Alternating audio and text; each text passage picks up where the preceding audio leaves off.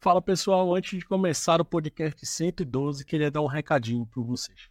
Infelizmente, tivemos um problema técnico com o som desse podcast, tá? O bate-papo tá super interessante, o bate-papo tá super legal, mas tivemos esse problema técnico aí, tá? Eu peço desculpa para vocês. Dá para ouvir de boa, dá para ouvir tranquilo, mas claro, não com aquela qualidade que vemos entregando aí para vocês, uma qualidade maior que estão ouvindo, entregando a cada podcast que passa. Mas não deixamos de lançar o podcast, não deixamos de bater esse papo. O papo está muito interessante, o papo está muito legal e eu espero que vocês gostem, tá? De novo, mais uma vez, desculpa e nos próximos podcasts relaxa que esse problema será resolvido. Obrigado e até. Vamos lá, vamos ouvir. Esse é o podcast Meliense, que traz as melhores pautas sobre o universo das artes digitais, as oportunidades do mercado de trabalho cases de sucesso e várias discussões do ambiente acadêmico. Gravado diretamente do melhor lugar para tudo isso, a Faculdade Melies, a número 1 um da América Latina. Olá, Melienses do meu, do seu, do nosso coração! Começando mais um podcast Meliense. Hoje não estou com a presença aqui do meu grande parceiro William Moore, que a data não coincidiu e tudo isso. Mais um beijo, William Moore, saudades, te quero aqui do meu lado. Né? Então, começando mais um podcast experiência, a gente fazendo uma sequência aí, até falando de um pouco da, de modelagem, de, né, de avanços. Aí, podcast passado, a gente conversou com o Gustavo, que foi lá para a Blizzard, né, o nosso ex-aluno, e hoje mais um ex-aluno. Esse já é da casa, né? Já participou do podcast, tem uma live aí recente também. Então, tenho o prazer de, de receber aqui, diretamente do Canadá. Exato. Diretamente de Natal, Rio Grande do Norte, Natal. vamos falar assim, né? Canadá é Natal. um, um, canadense brasileiro, brasileiro canadense, brasileiro né? Canadense. Abraão II, meu amigo Abraão, bem-vindo. Quem diria, né, meu irmão? Aquele cara lá de Natal. Aquele cara lá de Natal, que eu dei aula, né? É, porra, tudo isso. Pô, Abraão, obrigado por mais uma vez você estar tá aqui no podcast. Obrigado pelo convite. Da última vez aí a gente fez online, né? Uhum. Tipo, você estava lá no, lá, lá, no Canadá, a gente fez com o Danilo também, que estava em Los Angeles. Um abraço aí pro Danilo também. Não sei, ele vai estar aqui no Brasil pro evento? Não, né? Grande careca. Pra esse evento agora? Não, né? Não, vai, não tá, tá ele, possível, deve, né? ele deve vir no final do ano, eu acredito. Eu não sei. Mas. É, mas eu acho que nesse evento não. É, pra quem. Pra quem a gente tá gravando aí a, no dia ou vésperas aí do, do evento do Rafael Gracete aqui no Brasil, né? Isso. Ele vai fazer um evento ali lá na Gazeta, no Teatro Gazeta. E aí, então, aproveitando aqui a presença do Abraão no evento para gravar mais um podcast, gravou veio aqui visitar com a gente num papo no sábado, né? Então, vamos falar, porra, Bruno, vem aí, vamos gravar um podcast mais um aí, bater esse papo, que é sempre é, bom. Eu né? gosto, assim, volto a casa depois de oito anos, né? Sim. Treze anos no total desde que eu conheci a Beleza e oito anos que eu saí ali Sai, 15, né? Voltei para Natal achando que ia embora, não deu certo. Fiquei em Natal até 2018 e aí fui para Canadá. Canadá. Igual a Luísa. E aí? Brincadeira. Não, não. Revivendo aí o glorioso meme, né? É, fomos eu e Juliana, minha esposa, né, 2018. Ah, mas, cara, só ótimas lembranças dessa, dessa temporada. É, eu, a apresentação, a Isa viu a, um pouquinho da apresentação da live. Você acha que você acompanhou? Eu acompanhei Eu trouxe algumas fotos antigas ali. E, e, e, assisti, e achando as fotos separadas, dá uma Bota até uma um, nostalgia. um negócio, uma nostalgia ali de, do tempo que a gente estava aqui. Ah, muito massa essa experiência que, e tudo que eu aprendi né, na escola. E não, nada melhor do que. Tô passando essa temporada no Brasil. Sim. Uh, eu decidi vir pro evento. Tá também. passando um, um, ano aqui, mais ou menos. É, a ideia era passar seis meses, uhum. mas devido a algumas decisões é, entre mim e minha esposa, e a estratégia até de voltar para lá e já para um apartamento próprio, a gente. Não, vamos ficar um pouco mais. Falei com o estúdio, eles autorizaram. Não foi tão simples como a primeira vez, porque tem a burocracia de saber. Uh, a lei canadense habilita isso, eu posso, entendi mais. Então, pelo benefício de ter se tornado canadense, né, foi possível estender um pouco mais. Eu posso até estender mais, mas é, não é estratégico para mim, para Juliana, o de Mel, é toda uma questão familiar. Uh, é, mas é isso, aí eu fico até janeiro. E aproveitei essa temporada, o Gracete estava organizando esse evento, e como fazia muito tempo, desse tipo de evento que vamos socializar com a galera, e faz tempo que eu não encontro com clientes, que eu falo há muito tempo lá de fora, a galera pergunta. Não, é uma ótima oportunidade de, de interagir com o pessoal. Então, estamos aqui Legal. E aproveitando. E- Aproveitando, tipo, isso que você falou, né, dessa temporada que você vai passar. E até uma coisa que você comentou, a gente, eu até conversei com o Abraão aí, o pessoal que tá, tá nos ouvindo aí, que tá nos, que tá nos vendo, né? A gente não ia fazer apresentações de como você começou, porque, galera, tem a live já pra vocês verem, igual lá no YouTube da faculdade, tem a live lá salva pra vocês. Ah, tem um outro podcast também com o Danilo Taí, que vai aparecer o link aí pra vocês, quem, quem quiser falar. E, mas uma coisa que é, que, é, que eu- que é legal que você falou, e acho que eu até ouvi isso um pouco na live, né? Esse negócio do trabalho remoto, né, Abraão? Que te, te facilitou algumas coisas, mas também atrapalhou o lado profissional, né? Quando começou esse negócio da pandemia do trabalho remoto. Como foi para ti trabalhar, começar a trabalhar remotamente desde o início da pandemia? Te atrapalhou artisticamente falando? né? É, eu acredito que de início eu trabalhei um pouco em termos de, de, de produção, é, de como, primeiro, me manter na ativa o tempo todo, porque tem coisas em casa se resolver, brincar com filha e tudo. Sim. É, então teve um tempo até eu regularizar isso, entendeu? Não, é, temos que, tenho que cumprir isso aqui direitinho, ou se eu paro num certo momento, tenho que compensar isso em outro momento, porque Sim. quer queira ou não, isso vai é, ter consequência na entrega, essas coisas assim. Então, no início foi, ah, se você perguntar, poxa, mas trabalhar de casa é muito bom. No início é, foi quase que, ah, super legal, mil maravilhas. Mas depois de um tempo, é, daquela sua rotina de pô, acordar, tomar um banho, sair, tomar um café e sair de casa e voltar, é, isso bateu, assim, acho que depois de uns três, quatro meses, acho que, vamos para seis meses aí, Uhum. até amigos também, o próprio Danilo, que eu falo bastante com ele, tá, ele me disse, poxa, eu só quero saber desse negócio de trabalhar em casa, mesmo um ano depois cortar a cena, tipo, meu irmão, não aguento mais, Não trabalhar em casa, eu preciso trabalhar com a galera do estúdio. E então eu, eu acredito que para todo mundo eu acho que teve um processo de, de adaptação.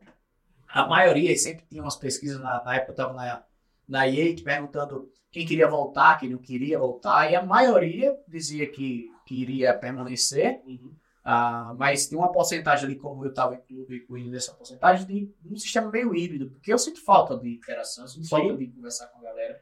E é comprovado que o elo que você cria dentro do estúdio de, de fazer amizades, de se entrosar, até pra você ganhar e, é, e, as pessoas entenderem quem é você para ter a confiança de lhe dar um cargo. Não, não tô falando só de cargo específico, mas de conhecer como o Abraão, Sim, sim. não não é tão sério. mas pessoal, é- é né? Não pessoal. profissional, né? E você fazer essas conexões no pós, é, às vezes, no, a maioria das vezes eu acredito, no pós-trabalho, né? Quando você sai para conversar e conversar sobre outras coisas e Uhum. tudo mais. Então, eu confesso que eu sinto bastante falta do, do trabalho in-house, né? Como eles fazem, assim, falam assim. É tanto que tem alguns estúdios que já estão híbridos, assim. Então, falam, alguns são remotos, ah, porque mas isso não vai mudar, que não vai mudar. Sim.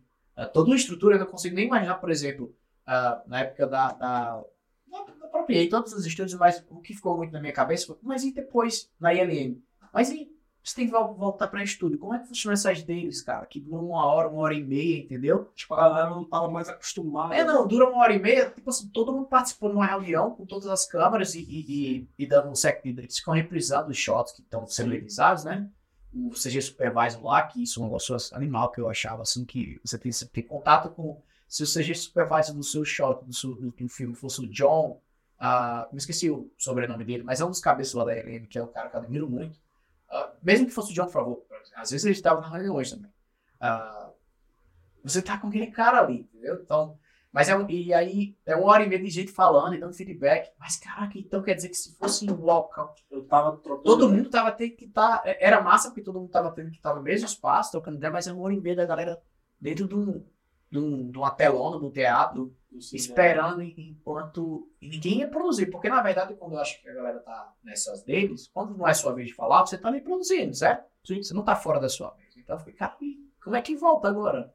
Porque é um sistema que parece que funciona muito bem já. Não parece não, funciona bem. Rendeu. Então, é, ficam essas dúvidas, né? Mas é, é isso. Hoje em dia, trabalhando aqui no Brasil, você tá em qual empresa? Tá Eu, eu estou na Humanoid Studios, que é um estúdio do.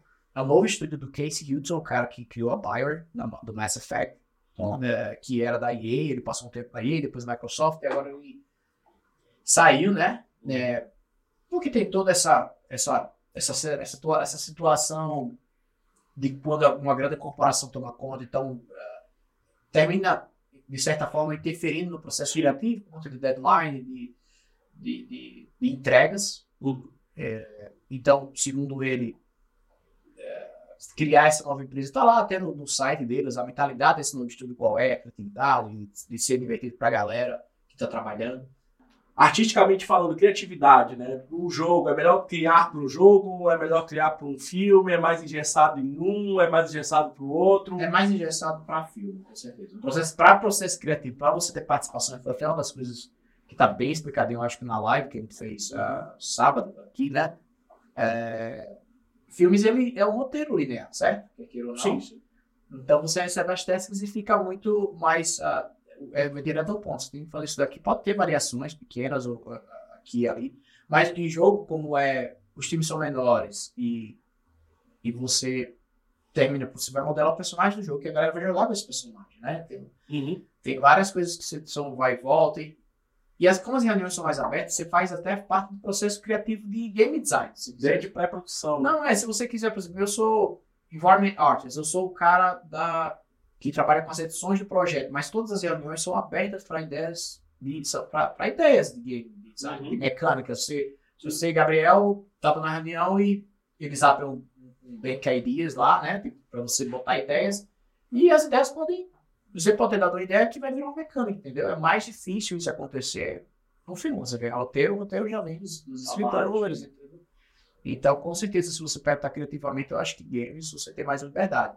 E em termos de modelagem, como eu já falei, tem etapas que mudam, claro, mas até você chegar à qualidade X, que é a qualidade esperada visual para aquele modelo, o processo é o mesmo, basicamente. Vai mudar técnicas, você vai alcançar aquela, aquele refinamento para ficar o mais realista possível, falando de personagens realistas. Sim. Mas para game é um processo de finalização, que ele teria que construir a malha mais leve para rodar dentro do videogame. Para impressão 3D, é, seria deixar ele preparado para ficar pronto para imprimir. E para filmes, pararia basicamente no high quality, que é a qualidade mais alta. Vamos passar para galera. Então, eu sempre me baseio pela produção para filmes, porque no sentido assim, até o high quality, que é o que o filme precisa, uma produção de cinema, cinematics ou o que seja, eu paro aqui, high quality, abra o V, sei lá, passo para a próxima etapa. Então, é, tá resolvido. Agora, se for para jogo ou para impressão, aí adiciona um pouquinho mais de novo. E você prefere qual? Eu vou dizer que, que para filme, o processo como parar ali no Hyper direto já é um, um alívio. Assim, já, né? já, poxa, entreguei. Para games existe essa parte, essa outra página aí, que é mais técnica, é que você adaptar o personagem para ficar mais leve, para rodar no jogo. Entendeu? Então é um, é um passo a mais é, que se torna um pouco mais trabalhoso, mas eu vou dizer que o desafio de você fazer algo, porque tá chegando muito perto hoje, cinema e game, certo? Sim. Não tão perto, é uma mas. grande briga ainda, né? Mas é tanto que a produção cinematográfica usa muito Unreal hoje em dia, para É. para informe, principalmente para luz com, com as telas, como é que eles chamam, os painéis lá, Os né? painéis de LED, sim. que está substituindo, substituindo muito o chroma key, isso Sim. assim, absurdamente. Uhum. É, então, se você, se, se você pensar que, poxa, tudo de qualidade absurda e máxima vai estar em cinema, certo? Sim. Sendo que para eu conseguir fazer isso em jogos é um, é um desafio muito grande. Então, se torna, na minha cabeça hoje, quando eu vejo, por exemplo, um cabelo sendo feito para cinema, ah, e se eu tenho que fazer esse cabelo em real time, vai ser um desafio muito maior na minha, na minha percepção. Porque eu tenho que fazer ele ficar parecido com o realismo que o cinema usa, mas usando várias técnicas, é como a gente fala, fala fakeando muita coisa. Né? Sim. Tanto que quando eu olho assim, poxa, mas se fosse direto, sem ter que fazer para jogos, parece ser mais rápido, digamos assim. Né? E termina que é, mas não, não vou usar a palavra fácil, mais fácil, não. Mas é, é, um, é um step a mais, assim, é um desafio maior, porque você tem que. Muita gente não gosta, diz, poxa, é muito técnico, é limitado. Mas eu passei a entender, né? Porque a admiração, passei a admirar esse, esse extra que você tem que dar para funcionar mais bonito no jogo. assim. A gente vê, a gente vê no, no jogo lindo, maravilhoso ali, tudo, mas é, Mas é muita. é legal você comentar isso. E, e é legal porque é louco, porque como tá tendo essa transição com tudo que vai acontecer em filmes agora, a galera migrando para jogos, os, os artistas, os profissionais, é, existe muito essa. Por exemplo, às vezes eu comentava, poxa, mas isso é muito o sistema de nodes do, da Unreal, que é como você cria as coisas né, usando o sistema que chamam Blueprint, e no Arnold, no Aya, é, usando o sistema de nodes, né, criando material, tudo. E é muito parecido, você pega os quadradinhos, conecta, e tem certa. Tem uma galera de games. Não, tem nada feio, é muito diferente. Tem uma galera fica essa pequena discussão, né? E, mas na verdade, a mentalidade é a mesma. Sendo que você entra um pouco de programação para jogos, você entra muita programação para jogos, mas nem tanto. Então tem muito esse. Ainda bate muito a galera que vem de filme para jogos com, com essas mentalidades um pouco diferentes. Mas sempre que, que a galera de games, de cinema vem para jogos e tende a aprender bem, é um grande ganho, cara. Porque a galera tá acostumada a fazer coisa de altíssimo barra, entendeu? De qualidade. Não tá com essa mentalidade só que, não, a gente tá limitado à capacidade técnica, ah, e, e é um pouco, porém, tem, tem que ir desafiando. É um processo que a gente, um, um, um exemplo para mim muito claro é, antigamente, quando a gente fazia luz para filme, Fernando Brandão sabe muito bem disso. Aí a gente aprendia fake host, que é você fakear a luz, por exemplo, essa luz está batendo aqui, eu tinha fazer essa principal e criava outros pontos simulando o rebatimento, né, o balso de luz. Botava uma luzinha aqui, outra aqui, porque aqui vai rebater e vai gerar, ou com o Globo- Global Illumination, que é o GE, né, que, que, é, que, é o, que entrou na Lumen faz pouco tempo agora, que a gente está Lumen. Isso é, é basicamente GI que a gente conhecia do V-Ray que lançou, que era mais pesado, que não precisava fakear nada, era só uma luz e fazia reagir. É. Então, isso é um exemplo claro para mim das diferenças aí de jogos para VFX ou filmes. É que muita coisa ainda, hoje em dia, para games, eu tenho que ainda, às vezes, fazer muito esse processo de fakear, né? Para ficar mais leve, né? Para poder o jogo rodar no FPS melhor. Só pra galera ter noção, assim, mais ou menos, do que. Qual foi o jogo desse ano que você trabalhou? O histórico. Ah, em 2016 eu comecei ah, trabalhando com o estúdio, um outsourcing da Argentina, que chamava NXA Studio, trabalhando no Justice 2, então comecei minha carreira aí, fazendo Robin. ah, Robin, Robin, o nosso amigo Robin, ah, o parceiro ali. Robzinho. É, é no caso ele foi o Damian Maia, que era o, eh, que era o filho do Batman, né? Que, Sim. que era o mais olhado do jogo. Então começou isso aí em 2016. Aí em 2017 eu ajudei no projeto do Dome, que é o jogo brasileiro. Ah, e aí daí pra frente foi quando eu mudei em 2018 para para o Canadá e trabalhei na Rock onde eu contribuí. Ah, foi primeiro nome dos créditos foi no, no Injustice 2, depois foi no Avengers da Crystal Dynamics, que a gente fez bastante coisa No lá jogo. do jogo. Aí foi seguindo Microsoft Gears of Wars, ah, a gente foi trabalhando no Half, no Half-Buster, eu acho que é o nome é esse, e trabalhei em uns outros personagens do próprio Gears mesmo, os mesmos lá, os personagens. E aí, de jogo, eita, peste. Aí, passando daqui do Gears, aí foi DICE, Battlefield, e Battlefield, e aí, aí, aí, depois de um ano e pouco, eu, eu mudei para o Respawn, porque como tava toda uma situação que eu tava sem lead e tal, o outro artista que eu tava trabalhando já sair, só tínhamos nós dois, aí ficou aquela poxa, mas... Então, desde esse ponto, desde a DICE que eu fui para o Respawn, eu já comecei, como eu já tenho passado, Microsoft, certo? Ah, DICE, que tá fazendo Battle- Battlefield. E aí eu fui para o Respawn, que tava no estilo muito massa, então dentro da EA foi quando eu mudei para DICE, certo? Eu saí da Microsoft para DICE, que era EA, EA Games Battlefield. E dentro da corporação EA tinha a Respawn, Ao grupo EA. e é o grupo EA. Uhum. Que pra mim foi o melhor estúdio até hoje, desses maiores que eu trabalhei. Não consegui assim, eu consegui produzir muita coisa interna, mas nada que foi lançado, que eles ainda estão trabalhando nesse jogo que eu estava lá nesse projeto. Não pode falar? Eu sei que eu posso dizer que era o FPS do Star Wars, né? eu queria poder falar o que eu gostaria Não, de falar. eu entendo, eu entendo. Mas eu não posso. Eu entendo. Mas, cara, ah, em termos de produção, assim, tipo, ah, o que eu vivenciei lá foi, eu acho que foi uma das melhores experiências tanto de games. Porque os caras fazem pelo fã, pelo divertimento, tá ligado? Tipo assim, tem a história, tudo é importante, mas os caras devem. Então, que a gente vê na história dos caras, Titanfall, certo? Titanfall 2, era uma febre, cara, foi um tiro, tudo jogava aqui. É, Apex, que lançou do nada, sem nem fazer propaganda, até hoje faz sucesso. Sim. Fernando Almeida, é, tá até lá, ele trabalha de lead. hoje. O Gustavo, que teve no, no podcast anterior, também tá dando no Reaper. Foi, é, eu não conheço o Gustavo, mas é, o Menteira tá lá, tá, trabalhou comigo no Microsoft, virou lead lá na, no Apex. E, e você tem Je- Jedi Fallen Order, tem Jedi Survivor agora, que, que comprova que os caras, mesmo que, ah, comprometeu, assim, parte gráfica ainda não tá, não é a máxima, mas ele sabe fazer um jogo divertido, mesmo sabe um pouco bugado, etc, e depois consegue. Então o processo deles pensarem que eu acho que eu não entendi qual era o processo de fazer um jogo, o que é que vem primeiro, a história ou mecânica. E hoje, assim, na minha, humilde, humilde opinião, para mim, claro que tem um pouquinho do back, da, background da história, mas vai primeiro nas mecânicas, tá ligado? Faz as mecânicas, pensa no game design do jogo e aí vai adaptando a história em cima disso, minha cabeça. É. Mesmo que dependa muito da narrativa, como jogos da Last of Us, da Naughty Dog, eu acho que ainda é importantíssimo ser bem balanceado isso. Só para resumir, Microsoft, não foi Gears, uh, começou em Injustice 2, Gears 5, que era o Gears 5, né? Uh, Battlefield, e agora eu tô nessa, nessa outra aí, né? Que e... não estou conseguindo produzir coisas que saíram ainda. E aí você falou de ILM aí, né? ILM foi. Que é o nomezinho pesado aí, né? foi a parte de, de, de cinema. Foi a parte de cinema. Lá na indústria americana que eu... Não, americana, canadense. É. Uh, que foi... América do Norte. Não era jogo e tal, mas... Mas também, assim, é, se eu tiver que voltar para a indústria de filmes, eu vou, eu, eu tentaria voltar para lá, porque o clima é muito massa lá. Mesmo seja o Space Jam. Space Jam. Você fez o quê?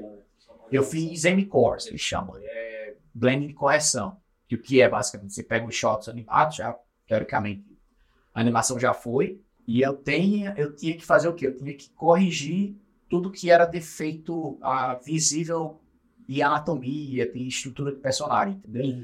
Por exemplo, tem uma cena que no Space Jam que tem os vilões do jogo, do filme, né? Que na, jogando basquete, que eles vão se apresentar, e é um cara que cai do fogo, assim, a bola de basquete sai desse cara do fogo, que ele joga como se fosse um poder. Exemplo, nessa pose, o ombro do bicho tá lá em cima, o, é, seu, o ombro mais todo bagunçado.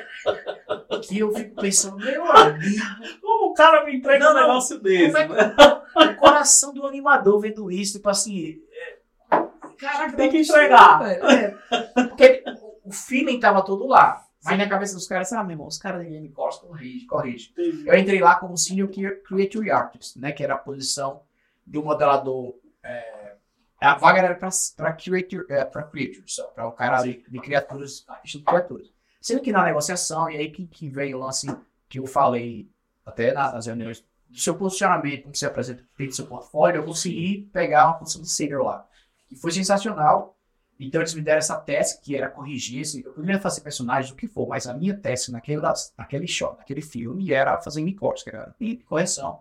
E vinha o personagem todo destruído. Então, é, é muito louco esse, essa ferramenta lá é, que eles usam no Zeno, que é o software deles, é um software proprietário. É tipo um Maya, mas é da ILM. É, veio um shot que tem, sei lá, 13 segundos, animação. Pegou a bolinha, passou, passava desse cara do fogo pro cara da água, que era basicamente personagem. A bola passava por ele e ia embora. Sim. Sendo que o shape tava destruído, feiaço. Aí eu tive que fazer ficar bonito, seguindo um pouco o lance da anatomia, né? Com os ombros no lugar Sim. certo. Eu acho que eu fiz tão bem essa primeira cena que os caras começaram a já muitas cenas, assim. Eu fiquei muito feliz. E foi aí que eu vi que, pô, eu tenho que saber o nome dos, dos músicos. Que você pega o falava braquialis maior e, e tudo em inglês, né? Tipo, não tá na posição certa. Aí eu, na minha cabeça, ia falar assim. Aí tu volta assim. lendo lá da zoeira, né? É, da do Alex, os caras, tudo assim. É, e é fundamental saber nessa situação, porque você não fica imaginando, ah, o músico que até falando é esse aqui, né? Você vai lá e confere. Sim. Então, eu fazia basicamente isso. Eu fiz isso no, bastante, no, foi várias ceninhas que eu, que eu trabalhei uh, no filme, assim, não tem como lembrar agora e pontuar, mas se eu assistir o filme, ó, trabalhei pelo menos umas, uns seis ou sete shots desse filme, assim, pra corrigir. É, e se você falar 6, 7 shots, a galera pensa, ah, só isso é coisa pra assim. É, porque o shot ele Quanto é... tempo mais ou menos 6, 7 shots? É. Um ano, dois anos? Não, não, tipo assim. É... Mas eu acho que eu fiquei pelo menos uns. Acho que uns, eu fiquei lá quase três meses, né? Uh, porque veio toda a situação da DICE, que veio com uma oferta. Eu fiquei um tempo curto, porque meu contrato inicialmente era três meses, mas é legal destacar que a maioria das vezes quando a LM me contrata, ela não vai me dar contrato longo. E essa é uma das grandes diferenças de filme para jogos.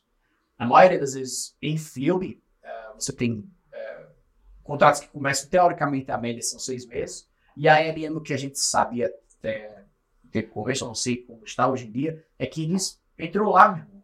Você vai ficando. Você, você não vira full time, mas eles vão estendendo seu contrato. O Fernando, acho que deve ter falado um pouco, talvez, sobre isso. Vão sempre estendendo. E é uma, foi uma experiência sensacional de ver o tamanho do dinossauro. Tamanho da estrutura que é quando entra uma pessoa lá, porque como é muito rotativo, ah, se tornou muito rotativo fios, porque às vezes é suaves. Entrei, duas semanas de treino, depois já comecei o meu primeiro shot, e isso, ah, aqui renderiza, aqui você pega a sua cena, aqui você é um pouco de... Mostra a pipeline toda, né? É, na época o Paul Paulino tava lá e o Paul me ajudou para, pra caramba é, com Linux, com pequenos comandos, que é Linux mesmo lá, para acessar a pasta, não sei o quê. E eu senti, eu caraca, meu irmão, aprendeu o Linux, na minha cabeça, eu digo, meu irmão, quem mexe com Linux é só um programador, não faz nada, assim, ele, ele já tem uma interface mais amigável, você precisa realmente escrever algumas coisinhas para acessar mais rapidamente certos documentos. Sim. Mas, é, pronto, duas semanas, com- falei com um cara lá que foi meu tutor, né, que fica ali dando supervisão pelo menos uma semana, e eu vi os caras, velho, tipo assim, daí dava do meu pai, que eu pensando, poxa, se meu pai tivesse nascido aqui, podia ser ele, cara. Os caras coroazão, saem pra caramba, uns caras que não são da internet, ninguém tá vendo, uns caras monstros, generalistas que, tá entendendo? Tipo assim, eles não estão online, eles são gigantes, que não, só não aparecem, mas estão lá, fazem parte dessa mecânica, desse, desse monstro que é LM, né? Sim. Aí aprendi pra caramba como é que via as armas de Transport Gateway. Aprendi com certos assets que já tem prontos lá, né? De filme já. Uma library gigantesca de assets eles têm. Library de tudo que tá gravado. Isso eu acho que eu posso falar. É, É tipo uma brand de props da, da ILM. Gabriel, bicho, se eu falar pra você que eu tinha acesso, eles mostravam assim, ó, se você quiser aprender, o que foi falado, o que, é, o que, que o Steven falou nessa dele, eu tinha acesso às, às deles de todos os filmes, cara. Legal. E ver o que os caras falaram, o diretor criativo, o que é que o, o que é que o J.J. Abrams está dizendo sobre esse shot, porque é melhor assim, porque ele- eles. É gigantesco, nada se perde, tá tudo lá gravado, entendeu? E, e, e Mandalorian, se eu quisesse ver, qualquer coisa que eu quisesse entender e aprender daquilo ali, eu tinha acesso, cara. Que legal. É. E a galera é muito humilde, os supervisores, a galera que tava lá. Meus dois supervisores, o Matt e o outro eu não vou lembrar agora de cabeça. Pessoas 10, assim, eu, assim, eu acho que foi um pouco dos dois, né? Eles viram que eu tava treinando bem, no tempo bom. É, ia fazer as coisas, às vezes demorava um pouquinho. ó. Ah, esse- cada shot que eu pegava, eu fiz bastante shot. Tinha shot que eu fazia em um dia e meio, ou às vezes menos, cara. Poxa, não. É, às vezes precisa ter- ser tão rápido assim, não precisa. Mas era porque tava na emoção ali fazendo, empolgado.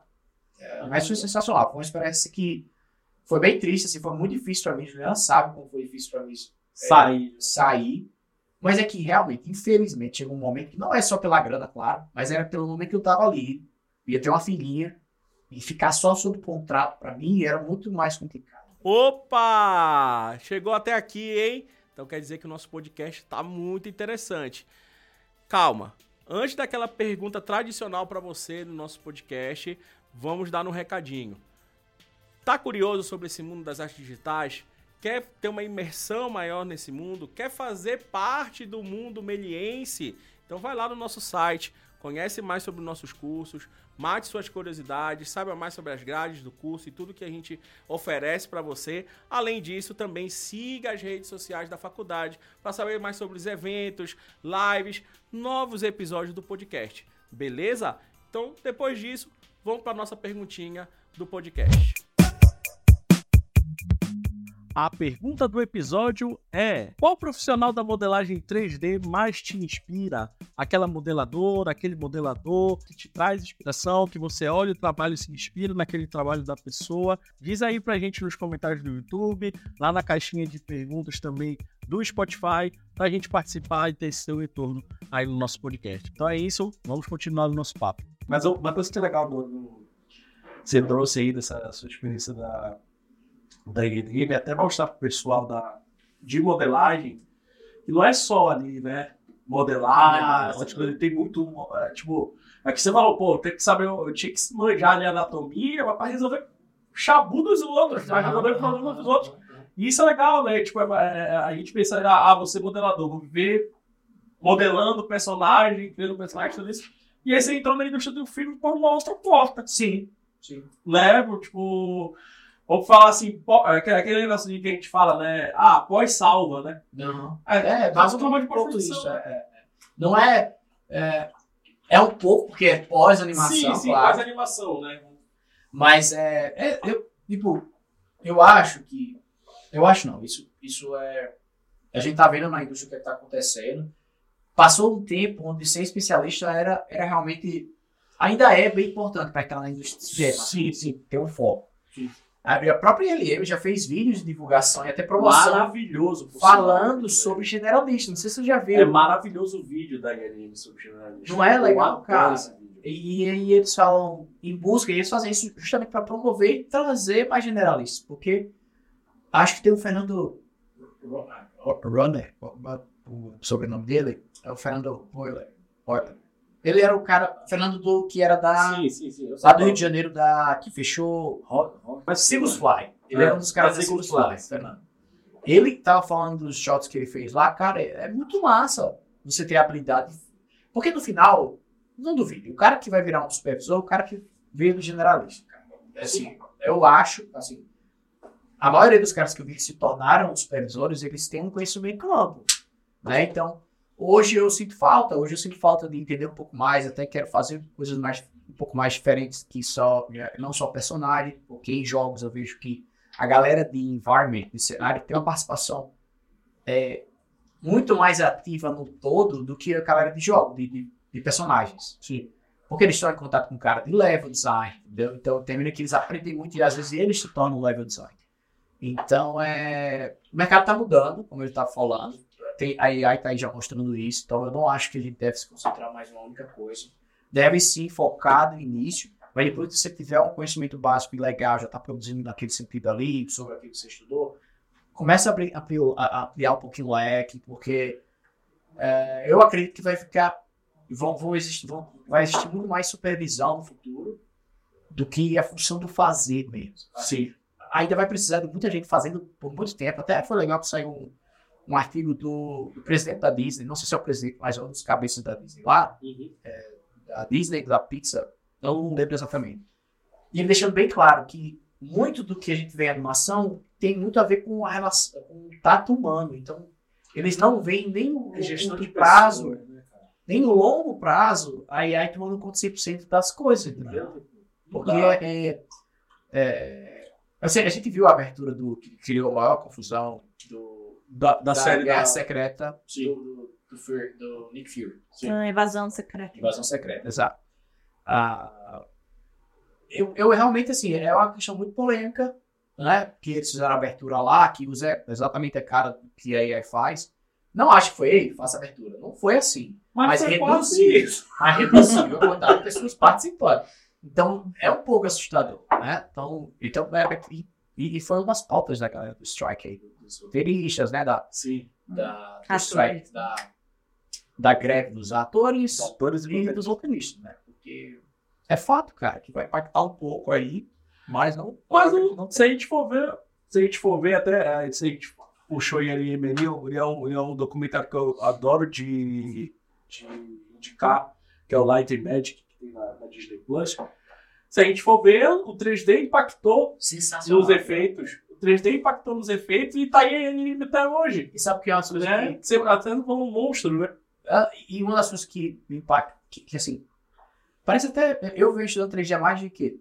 É, 3, 10, 13 anos ao todo, né? Sim. Mas assisti- assistindo partes daquela, daquela série, daquele, ah, daquela série ali da LM, mesmo é uma rua de engenheiro, cara. O artista está lá, claro, né? O Lucas e outros artistas. Mas essas duas ferramentazinhas aqui, para conseguir fazer o que a gente vê na arte, a galera às vezes desvaloriza, mas não teria como se não fosse essa rua de engenheiro, cara. O que os caras construíram a gente usa até hoje com tecnologia de câmera, com Sim. tecnologia de VFX. Isso isso mesmo. É tanto que eu comecei a. Eu não sabia que tinha sido assim. Assim, que o Lucas saiu pegando os caras de engenharia e tal canto, e não sei lá, uma de torneiro mecânico, criando peça, criando coisa. E precisa entender a base fundamental. Criando software. Criando software no cara. Então, a gente sempre, como artista, tem que entender e respeitar que muitas das coisas que a gente faz hoje no nosso computadorzinho vem dessa, vem dessa galera aqui. É um trabalho artístico também dos caras. né? É uma arte, velho, que os caras fazem. E é tanto que eu acho que a marcazinha hoje da LM tá mais clara ainda, que é uma, lá. né, um, é uma catracazinha com a luzinha agora, Sim. né? Virou Ah, mais mudou, né? ainda Não é mais é- o mágico. né? é, exatamente. Então é.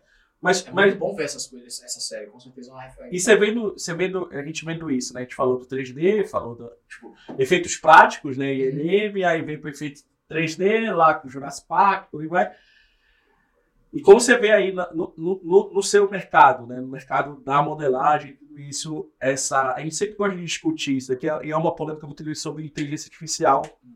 E alunos reclamam que a gente fala sobre inteligência artificial, Uhum. mas que aqui, acho que aqui dentro da faculdade é o lugar para você discutir isso, né? Uhum. E aí, te vendo como profissional agora da, da modelagem, né? Como é que você vê a, a, a, a- o boom? A inteligência artificial está aí já há muito tempo. Uhum. Mas como você vê agora entrando no, entrando no mercado de massa, assim, artístico? Te afet, tá afetando? Vai te afetar? Como é que você vê na modelagem em si a inteligência artificial entrando? É, para personagem, eu acho que já vi algumas coisas que tá entregando, já umas coisas que chega a assustar um pouco.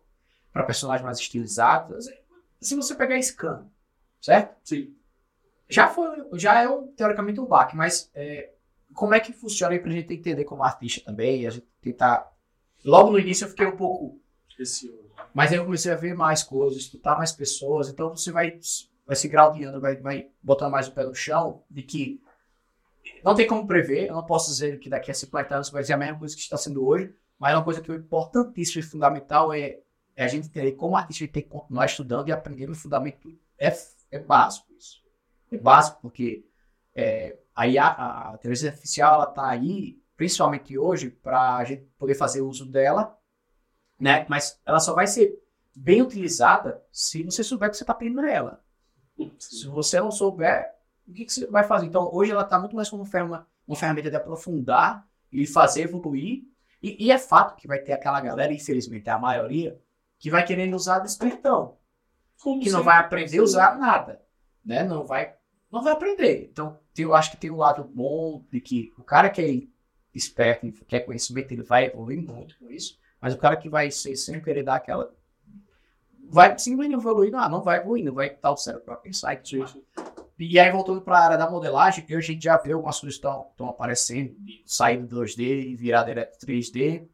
É, então, vai ter um processo que sempre ainda vai precisar, que é uma parte muito difícil de AI fazer, que é transformar aquilo que ela fez numa animável, ou funcional, né? Então, é, sendo bem sincero, eu acho que vai existir uma transição para isso, mas para coisas estilizadas, para não sei, para criações muito absurdas de criaturas, assim, é, aí isso é muito subjetivo. Eu eu realmente não tenho uma opinião formada sobre isso, mas o que eu acredito é que você tem que sempre saber do fundamento, saber o que você vai precisar supervisionar, mesmo que você tenha que dirigir no futuro, sei lá, daqui a 20 anos você vai estar escrevendo os prompts para fazer algum personagem. Mas é, é um desafio grande ainda, porque fica na subjetividade da criação do computador e tudo mais. Eu não, não tenho como, sei lá, dar uma precisão sobre isso. Mas, e falando da minha área, está afetando agora, não, acredito, para mim não. Eu acredito que a galera do 2D tá, a- visual, visivelmente eles, eles devem sentir um impacto maior. Mas, mesmo no estúdio, tipo, a gente, a maioria dos estúdios vem usando como, tipo assim, quero ter uma percepção rápida do que, que pode ser. Mas sempre vai para os concepts. Os concepts, né? Sim, vai para os concepts, porque tem certos detalhes, pequenos detalhes que você quer aqui no canto outro, que ela não faz aí. Ela tem que ser um negócio magnífico, mas do jeito que, né, Ela quer. ela, ela comentou ali. É, é, um- é, um- é uma dúvida, né? Tem, tem gente falando de maneira muito ah, negativa, outras pessoas que, ah, que não pensam tanto assim, mas eu realmente tô, tô mais avaliando. Assim, eu pesquisei, eu dei uma, uma freada. Um grande auxílio, né? É. A verdade é essa. Acho que, acho que ela vem como um grande auxílio pro artista. É isso que você falou. É, agilizar processos. Né? E só pra fechar, vindo pra. Na época que eu tava vindo cá pro Brasil, no avião, eu encontrei com um carinha. Um, um brother, um cara de Recife, nem coincidência. Uhum. E ele falou um negócio que é muito verdade. E, talvez eu tivesse pensado nisso, mas não tava tendo essa percepção. Do mesmo jeito que para os pintores na época a fotografia foi assustador, e ainda assim hoje temos espaço para fotografia e para a pintura. Não tanto quanto no passado, mas existem dois. Eu acho que vai terminar assim assim, entendeu? Vai mudar, Mas quem realmente for bom e quiser continuar nisso, vai sempre existir um mercado. Mas eu acredito que você tem que se preparar. Mas como sempre foi, se você quiser, entre médicos, alguns se destacam, mas são a maioria que, né, que corre atrás, que estuda pra caramba. Então, e eu acho que é. Mano, é isso. A gente vê, sei lá, galera de efeitos, dos efeitos especiais. Tinha o efeito prático, foi pro efeito especial. Hoje em dia tem muita gente voltando pro efeito prático, porque muita gente já sabe de olhar que é aquele efeito especial E eu vou ser feito no computador, né? É, eu acho que, assim, quando eu vi o Mandalorian e eu vi as telas e eu vi como eles gravaram usando já, é, é, usando, esquece, a Unreal. Unreal, eu fiz, cara, isso é fantástico, cara, você não tem que, você não tem que tirar o verde, não vai ficar vazando verde no E você não precisa cara. ir pra loco, né? Nem nem luz natural, cara. Ele, eu, eu, quando assisti, eu acho massa tudo que o John Favreau faz. Eu sou fã dele, por, por- por- porque a maioria das vezes das coisas que ele faz é muito incrível. Ele tem um conhecimento muito massa. A gente vê isso desde Iron Man até nos filmes dele aí. É, e o que ele fez no Mandalorian pra mim, em ter- em termos de, de, de, como é que- de ficar incrível, foi sensacional. Aquela série, pra mim, é uma da, da- tanto esse filme quanto a- que tem uma plástica muito realista pra mim é o Rogue One. E aí depois eu descobri que o, o screenplay, não é o screenplay, é o, é o cara, é o diretor de fotografia, basicamente.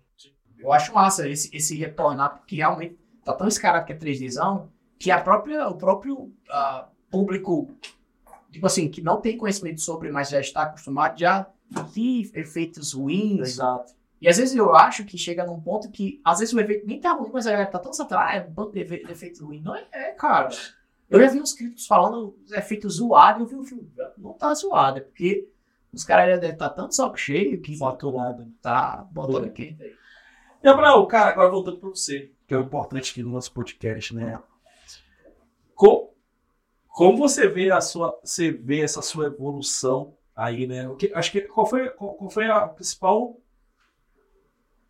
ponto chave assim na sua evolução, né, cara? Você, a gente falou, o menino que veio lá do Rio Grande do Norte, fez a, fez a MLE aqui, tudo isso.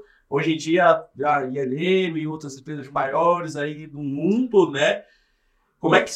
Qual, qual, qual o maior o ponto-chave da sua evolução, assim, sabe? Isso, claro, estudo, por aí vai, mas qual é o, o ponto-chave que você vê assim, cara, se eu focasse nesse negócio aqui, ou se eu não fosse por aqui, acho que eu não tava aqui hoje em dia. Mesmo tendo aquela, aquela, aquilo que você falou agora, porra, se meu pai tivesse nascido aqui, você também não nasceu lá É. né? E sempre, e sempre você tá lá, né?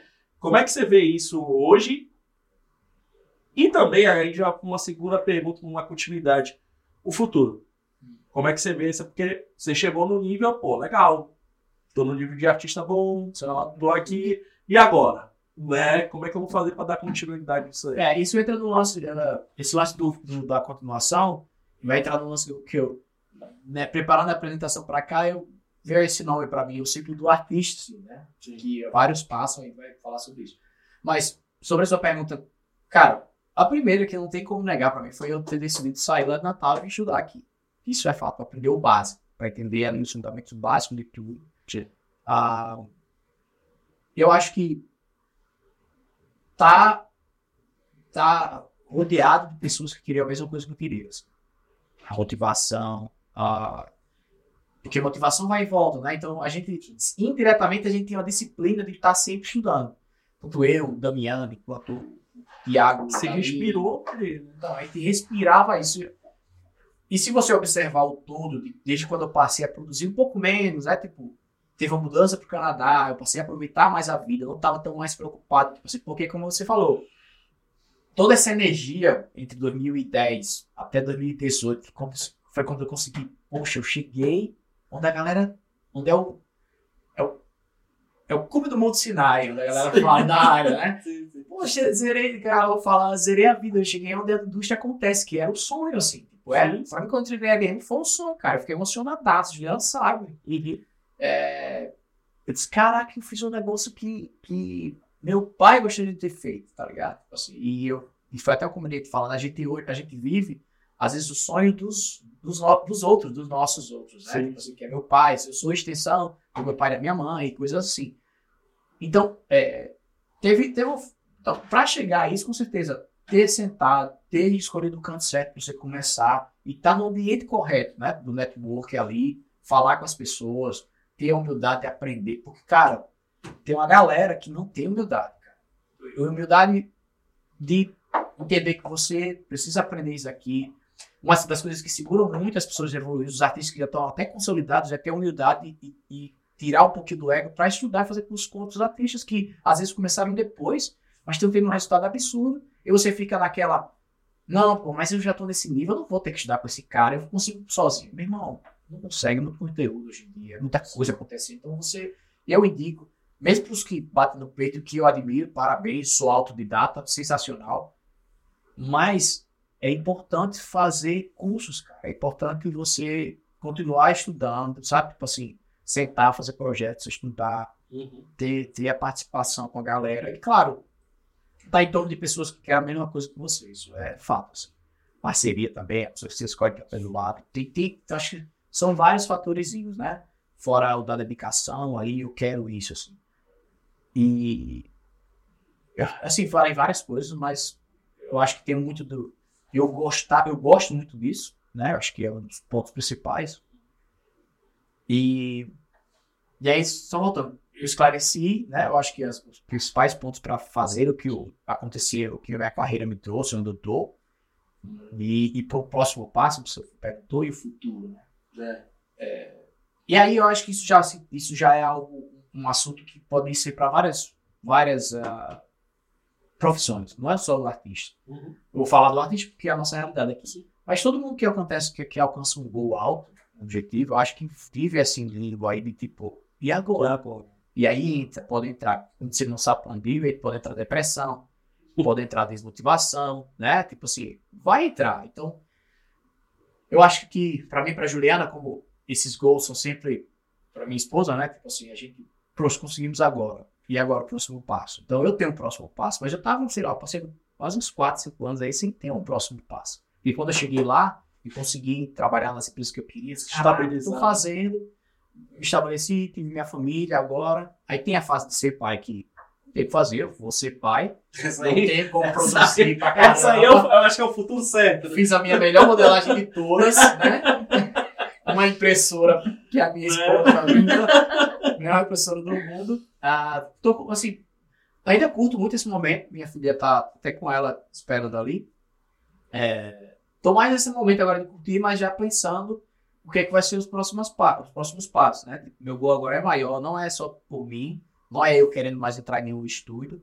Eu teria alguns estúdios que eu gostaria de ir. Se você me perguntar, eu não tenho mais assim como eu tinha antes. Mas tem alguns que eu iria. Que eu, que eu, porque qualquer pequeno movimento que você faça agora, depois uh, uh, que você tem família, tudo, você tem que ser muito cauteloso. Né? Tipo, ah, vamos lá para LA agora. Ele é uma loucura, tem que ter dois carros em casa. Não tem parque a cada 500 metros, não tem vapor, entendeu? Que é muito family friendly. Sim. É muito para família lá. Sim. Então, é, mas esse, existem estúdios lá que eu tenho interesse de ir pelo desafio de estar com alguém ali para evoluir aprender, né? Tá, se me perguntar, se tivesse a chance de trabalhar com o Joe, por favor, algum filme, eu iria. Eu acho que iria. James Cameron, que eu sempre fui um fã, também iria, porque é um cara que. Então, tem alguns casos, mas eu acho que é, o, o, que eu vou fazer a partir de agora é algo que vai ser, pra, vai ser maior, assim. Eu quero fazer algo que seja mais pelo para trazer coisas para o Brasil, entendeu? Não é para mim ir para algum canto, coisa assim. É, não, isso é bom, é bom, eu fiz isso lá, acho que a gente, a gente vê muito. É, vamos lá, eu e você, a gente saiu do nosso estado isso para vir para São Paulo, né? Para criar uma carreira e tudo isso. E agora já saiu do país e tudo isso. Pra... Acho que fazer o caminho um pouco reverso também ajuda, né? As outras, os outros artistas a te olhar uma comunidade, né, se a gente for ver, né? Sim, é, cara, é porque tem tanto assunto uh, que tem, claro, que a galera quer escutar um pouco para saber como é, como é que você chega lá, o caminho das pedras e blá blá blá.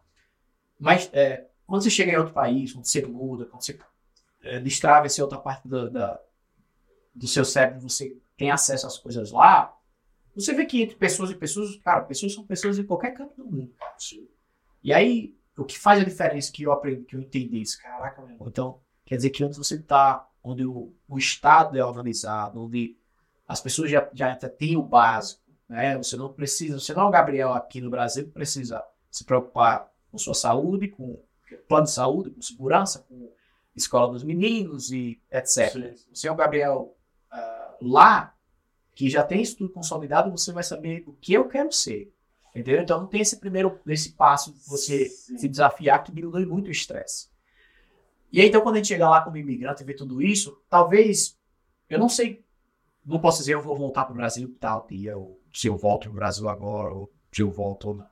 Mas o que eu quero é que, o que eu vejo que, por exemplo, a China está fazendo, está recebendo muito de trabalho, o Brasil tem o potencial de fazer, e aí eu queria ver muito isso mais no Brasil. Já tem alguns estudos que fazem isso, já tem vários estudos no Brasil de games que crescem pra caramba, mas eu queria eu gostaria de ter um pouco mais de contribuição nisso, entendeu? Tem muita gente que poderia estar trabalhando, tirando uma grana boa, ah, de novo, estando no Brasil trabalhando para fora, entendeu? Podendo viver melhor tá, no Brasil.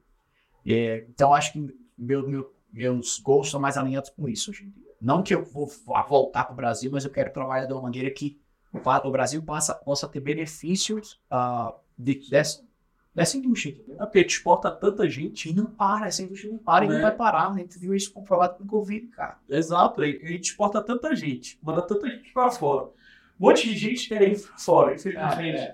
E por que não trazer pra cá essa galera? né? Manter aqui essa galera. Isso é, isso é muito importante. Sim. Cara, queria te agradecer. Tá? Ah, eu que A agradeço. gente teve uma hora aí de bate-papo. É, né? já, já passou. A gente teve uma hora de bate-papo aí. É, Eu queria te agradecer muito, mais uma vez, a tua presença aqui no nosso podcast. Agora, prazer. presencial aqui, né? Que eu acho que, como você falou, é sempre. Mais um sonho realizado meu aqui. Olha aí. Eu tô falando sério. Mais um sonho realizado aí. Bom, mas que bom, cara, te ter aqui, bater esse papo aqui contigo de novo. Eu que vi tua, no início da tua carreira, mas tipo, estava ali quando você entrou na Meliente, legal, tudo isso, ver onde você chegou Tá agora. bem, Ana Pop Gabriel. Nada, já Gabriel, tá, certo. Eu Acho que, acho que esse é o intuito. Você, como foi professor daqui também, acho que esse é o intuito, né? A gente ver os nossos alunos evoluírem, né? Ver os nossos alunos aí alcançarem patamares que a gente nem imaginava quando estava ali dando aula.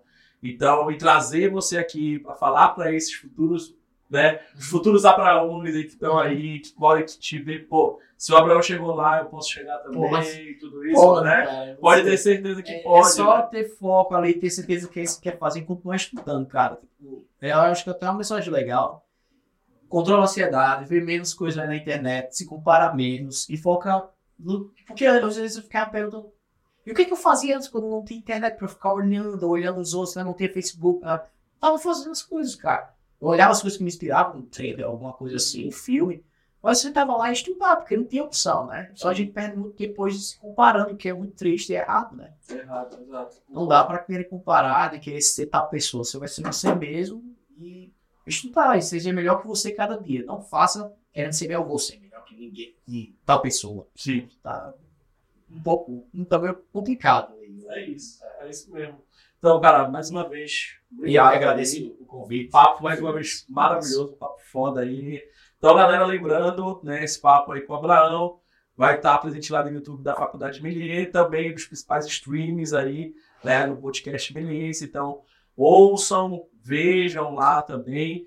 Então, e a outra, então vejam só o do Abraão, tem outros aí, cento e poucos podcasts antes dele, mas é sempre bom a gente estar evoluindo, sempre bom estar batendo papo e o podcast Meliense sempre trazendo esses papos aqui para vocês. Beleza? Isso aí. Então é isso. Fechando mais um podcast. Obrigado. Um forte abraço e tchau.